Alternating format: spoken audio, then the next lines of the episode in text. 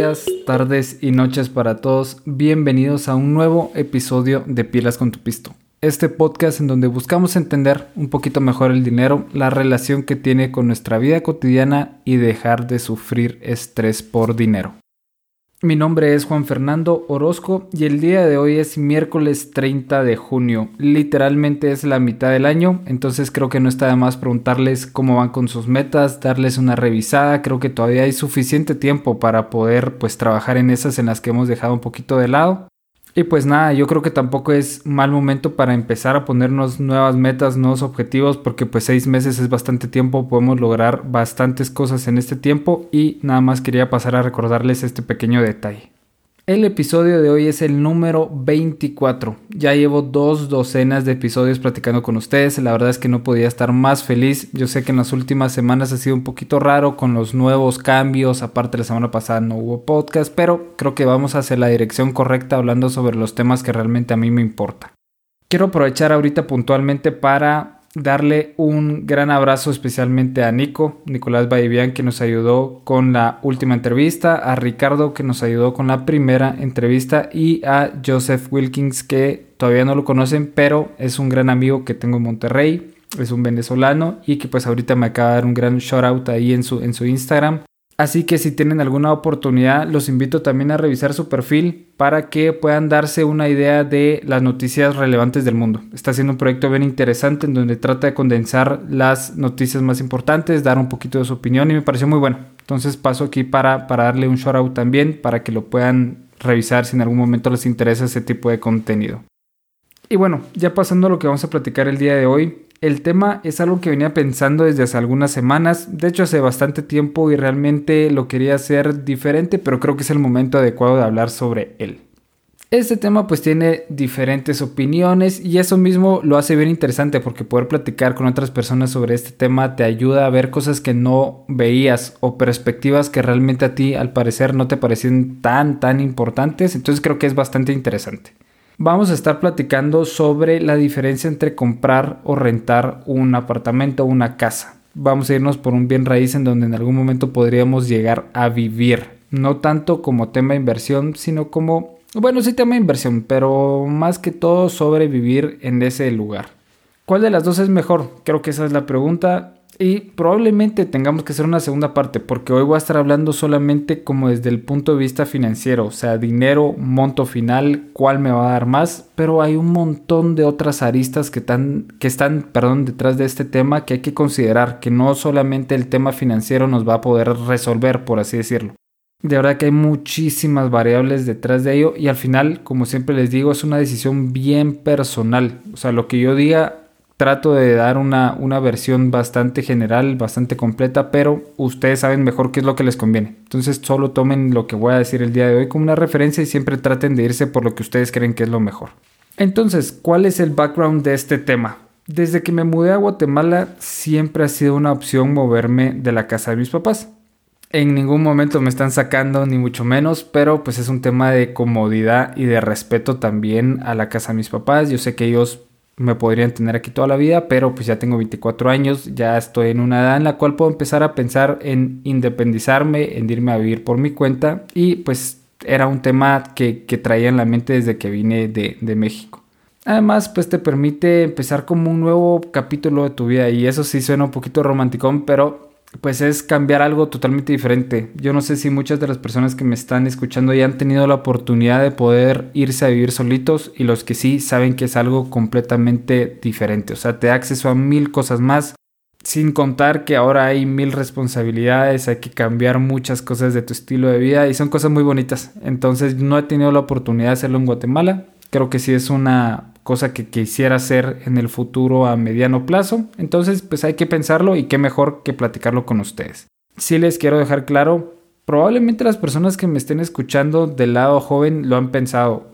Y les digo, no hay que apresurarse, o sea, es una decisión bien importante, no traten de irse por la rápida de decir, ¿sabes qué? Estoy cansado de vivir con mis papás, ya no aguanto el ambiente, aquí y allá, no, piénsenlo bien antes de tomar cualquier decisión.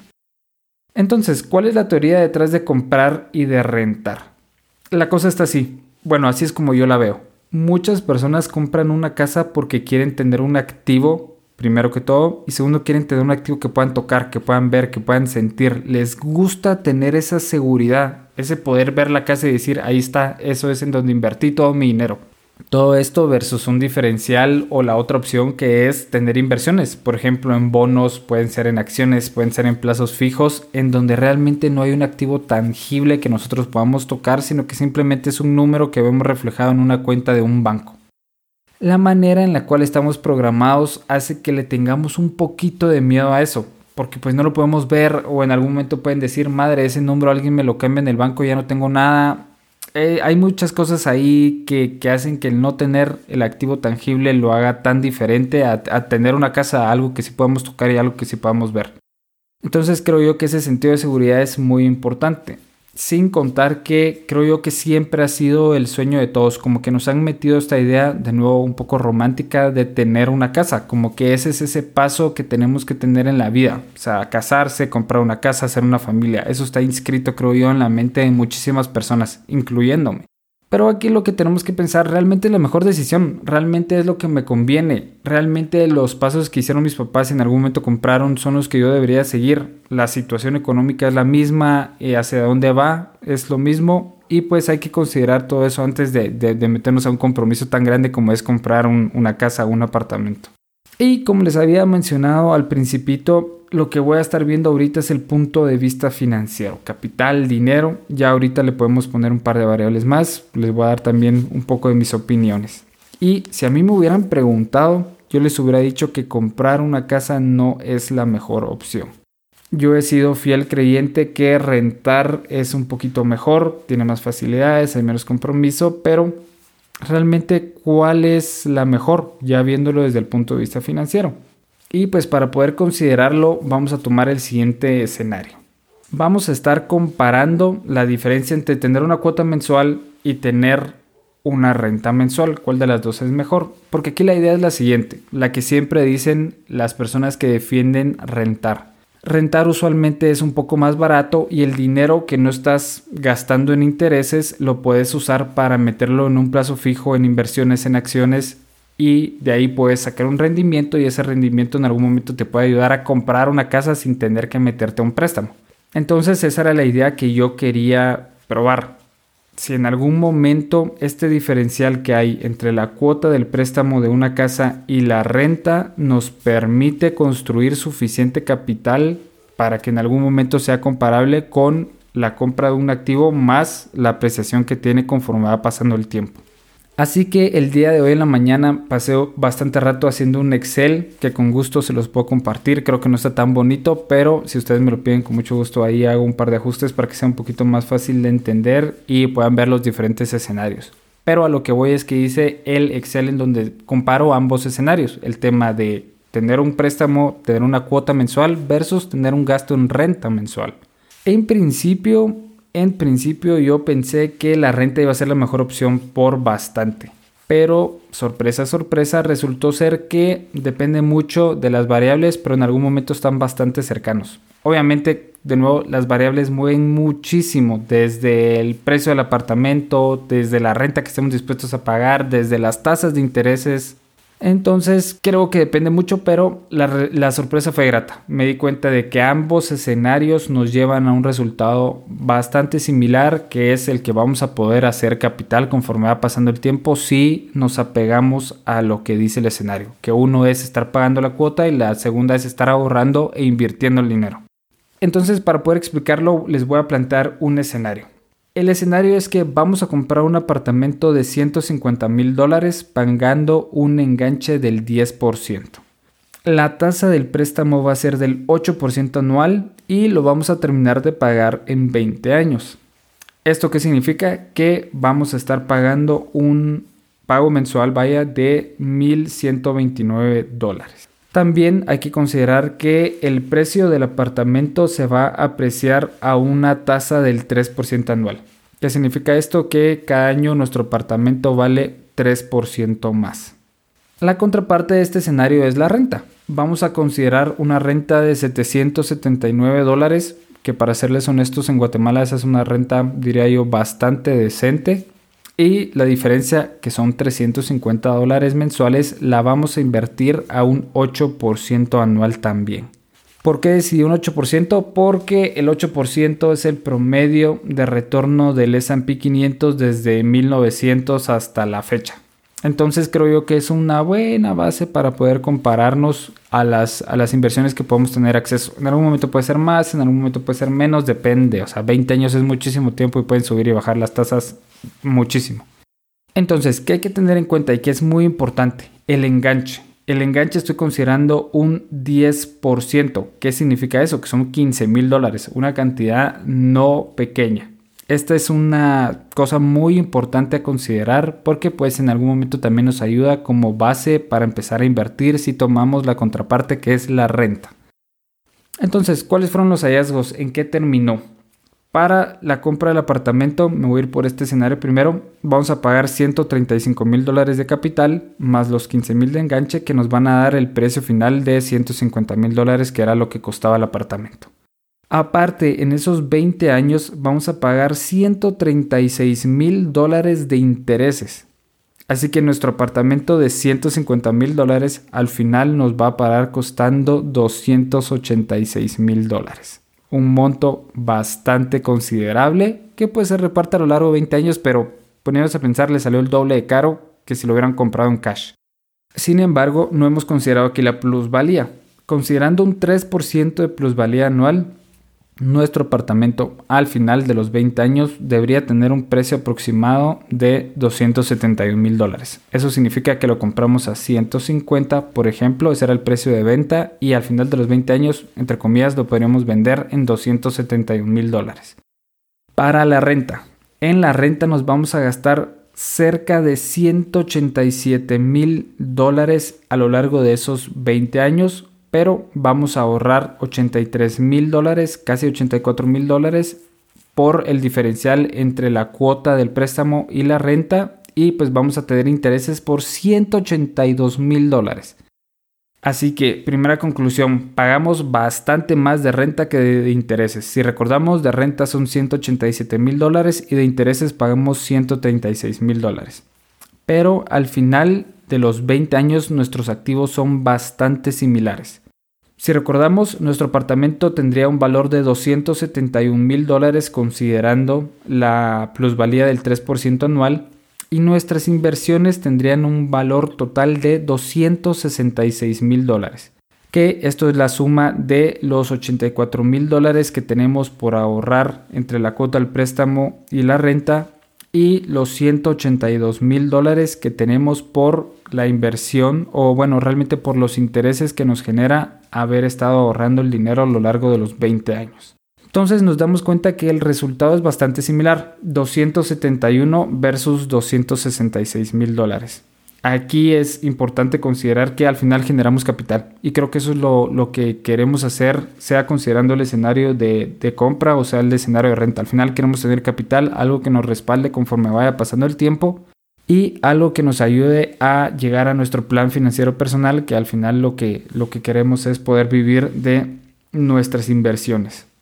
Ahora bien, haciendo un pequeño escenario, vamos a cambiar una sola variable y les dije que era bastante importante y era el porcentaje de enganche. Si recordamos, al principio teníamos un porcentaje de enganche del 10%, pero mientras más alto sea el enganche, más me conviene a mí comprar.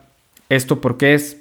Porque mi cuota mensual del préstamo se reduce y también se reduce lo que podría estar invirtiendo. O sea, el diferencial entre mi cuota mensual y mi renta es más pequeña y por lo tanto los intereses que me genera ese diferencial van a ser más pequeños.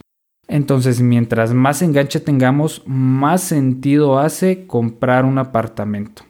Entonces, la conclusión de todo esto, como ya les había dicho, realmente comprar, alquilar parecen ideas bastante sólidas porque ambas nos van a generar patrimonio en el futuro.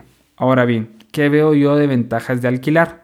Primero, el alquiler me va a permitir en un mejor lugar. ¿A qué me refiero con esto? A que si rento voy a poder vivir en un mejor apartamento. Digamos de que si rento un apartamento de los 779 dólares que yo había dicho, probablemente ese apartamento valga más de 150 mil dólares, que es lo que yo estaría comprando pagando más. Entonces, el rentar me permite tener acceso a un apartamento que entre comillas me costaría mucho comprar. ¿Qué podría ser esto? Una mejor ubicación, un mejor tamaño, mejores amenidades, mejores vecinos, muchísimas cosas mejores. Eso, eso me gusta a mí bastante.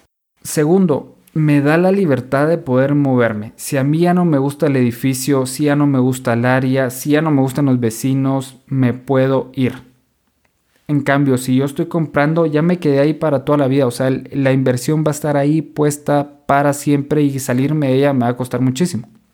Tercero, no me ata a un compromiso por 20 años. La verdad es que yo no tengo, no me gustaría comprometerme a los 25, 26 años a un compromiso que lo voy a terminar de cumplir a los 46. O sea, no me cabe a mí en la cabeza estar atado por tanto tiempo al banco a estar pagando mes a mes algo. Y me pueden decir, bueno, la renta es muy similar y al final estás pagando y todo, pero sí, o sea, con una renta por lo menos yo estoy decidiendo constantemente en dónde es que vivo.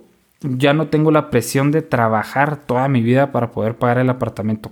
Prefiero poder invertir menos, por ejemplo, que dejar de hacer cosas como lo puede ser comer afuera, irme de vacaciones, simplemente por el hecho de que tengo que estar cumpliendo una cuota en el banco.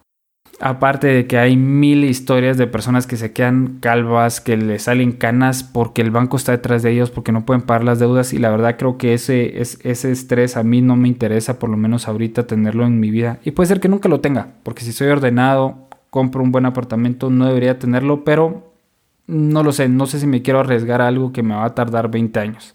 Cuarto, tengo el dinero líquido y esto es muy importante. Si en algún momento, por ejemplo, tengo una emergencia, lo puedo convertir a efectivo relativamente rápido, o sea, mis inversiones, sean en bonos, en acciones, en lo que sea, en un plazo fijo, lo puedo convertir en efectivo versus tener una casa, que tener una casa, convertirlo en efectivo va a ser dificilísimo. Probablemente me tarde seis meses o tres meses en poder venderla, voy a tener que rematarla, ahí se va a ir toda la ganancia que tuve a lo largo del tiempo entonces el tener el efectivo relativamente líquido a mí también me, da bastante confianza porque puedo hacer muchísimas cosas más. Se me cruza una mejor eh, oportunidad de inversión, ¡pam! Lo puedo sacar y ya invierto. No que con una casa, pues como ya les dije, me va a tomar muchísimo, muchísimo tiempo. Teniendo esto en consideración, les repito que esto depende del plan personal de cada uno de ustedes. Por ejemplo, hablando yo con mi mamá, me decía que la mayoría de las personas no tiene la capacidad ni el hábito de poder estar ahorrando mes a mes. Por ejemplo, sería muy difícil para la mayoría de personas decir, ah, sabes que mi cuota sería de tanto y el diferencial es tanto, entonces tengo que estar ahorrando esto y lo tengo que estar invirtiendo a lo largo de 20 años. O sea, me dice, es increíblemente difícil tener esa capacidad de orden y de hábito durante tanto tiempo. La mayoría de las personas no lo podrían hacer. Y yo estoy 100% de acuerdo con ella. O sea, teniendo el efectivo ahí, viéndolo en una cuenta, decimos, bueno, me, lo, me compro unos zapatos, me voy de viaje, renuevo el carro, hay muchas cosas que, ese dinero nos va a dar la tentación de hacer. Entonces yo creo que sí es algo bastante importante que tenemos que considerar en algún momento. Otra cosa puede ser que tengamos una emergencia, digamos que tenemos que pagar una cuenta médica. Si yo ya tengo una cuota mensual, esa no la puedo dejar de pagar, tengo que ver de dónde reduzco los gastos, pero si tengo el dinero ahí lo puedo usar de ahí, que al final es bueno o malo. Es un arma de doble filo, depende mucho cómo lo usemos nosotros. Otro ejemplo puede ser tener un hijo, eso te cambia la vida para siempre ese dinero que está ahí ahorrado probablemente lo vayamos a usar para eso. Entonces es, es, difícil, o sea, 20 años es demasiado tiempo, 15 años, 10 años es muchísimo tiempo y mil cosas pueden pasar a lo largo de ese tiempo, así que es de considerar, cada uno de ustedes puede tomar la mejor decisión, creo yo. Y aquí un pequeño tip que había leído yo en internet y es el siguiente, ¿cuándo es que conviene rentar y cuánto es que conviene comprar? La teoría dice lo siguiente, y vamos a hacer un pequeño ejemplo. Digamos que la renta mensual del apartamento es de 1.200 dólares. Es más, cambiémoselo a 1.000 dólares. Lo que tenemos que hacer es multiplicar la renta por 12 para tener la renta anual, o sea, serían 12 mil dólares y dividirlo entre el precio del apartamento. Digamos que el precio del apartamento es de 300 mil dólares. 300 mil dólares dividido 12 mil dólares nos da 25. Este numerito se conoce como el ratio de eh, precio-compra. Si este número está arriba de 15, la teoría dice que nos conviene rentar. Si este número está abajo de 15, la teoría dice que nos conviene comprar. Mismo ejemplo, digamos que ahora el apartamento en vez de costar 300 mil dólares, cuesta digamos 180 mil dólares. Con 180 mil dólares el eh, ratio precio-compra literalmente está en 15. Entonces aquí podríamos decir entre comprar o rentar, pero si estuviera abajo de 15 nos conviene más comprar. Nada más es un pequeño tip ahí para que lo tengan en cuenta. Muchas veces cuando querramos alquilar nos va a costar mucho saber cuál es el precio de compra del apartamento para saber si conviene o no, pero creo que en algún momento como hacen con todos los bienes raíces pueden ver comparables otros apartamentos que estén ahí cerca de las mismas características para saber más o menos cuánto es el precio de compra. Entonces creo yo que eso era lo que les quería dejar el día de hoy, este pequeño ejercicio. De nuevo, si quieren el Excel me lo pueden, me lo pueden pedir porque hagamos otro ejemplo ahorita rapidito, solo para dejarlos con un escenario segundo rápido. Si cambio la tasa del préstamo que pase de 8 a 6.75, que fue lo más bajo que vi yo el día de hoy para un eh, comprador bien calificado en el banco BI de 6.75% anual digamos que la tasa de mis inversiones no es un 8%, sino que es un 7.5% anual, el resultado es que es mejor comprar la casa y la diferencia son casi 90 mil dólares. Entonces nos podemos dar cuenta que con plazos tan largos el más mínimo cambio en la tasa va a ser un diferencial enorme. Y así va a ser. Entonces creo yo que este Excel les puede dar una, una idea muy buena creo que va a depender mucho de la situación actual en la que se encuentren ustedes. Y de nuevo creo que va a venir una parte 2 para ver el tema de cómo está la economía ahorita, este, qué ventajas me, me da comprar, qué ventajas me da rentar, mm, más allá del tema económico, ¿verdad? Y para terminar de cerrar el tema en general, yo creo yo que sí hace falta una segunda parte para considerar todas estas cositas. Conclusión, lo importante acá es tratar de empezar a generar un patrimonio lo antes posible, sea para invertirlo en acciones o en plazo fijo, en lo que quieran, o sea, para usarlo para un enganche. Creo yo que en ningún momento nos va a hacer mal empezar a ahorrar hoy, empezar a ahorrar con un objetivo que ya sea X o sea Y, pero que nos motive a poder hacerlo mes a mes y tratar de generar desde ya este hábito de, de, de enfocarnos en lo que realmente nos importa y poder empezar a crear este capital que en algún momento nos permita ingresar a otro tipo de inversiones y cada vez acercarnos, creo yo, un poquito más al plan financiero personal, a lograr vivir de nuestras inversiones cuando seamos más grandes. Espero que les haya gustado mucho el podcast. La verdad es que, como les dije antes, me divertí mucho haciendo el Excel, viendo los diferentes escenarios. La verdad es que se pueden hacer mil, bajarlo de 20 a 15 años, subir la tasa, o sea, poner más o menos enganche, todo ese tipo de cositas. Y espero poder haberles agregado un poquito de valor, darles un poquito de claridad en lo que es comprar y rentar. Muchísimas gracias por haber escuchado hasta acá. Como siempre, si les gustó el episodio lo pueden compartir, me pueden dar follow en Spotify, en Apple Podcast y realmente en cualquier plataforma en donde eh, se puedan escuchar podcast. Les recuerdo que también sigo subiendo videos a TikTok en donde pueden darle una revisada a todo el tema de la bolsa. Ahí me enfoco más en ese tema y son videos cortos de 30 a 45 segundos. De nuevo, mil gracias por haber escuchado hasta acá y nos vemos en el siguiente episodio de Pilas con tu.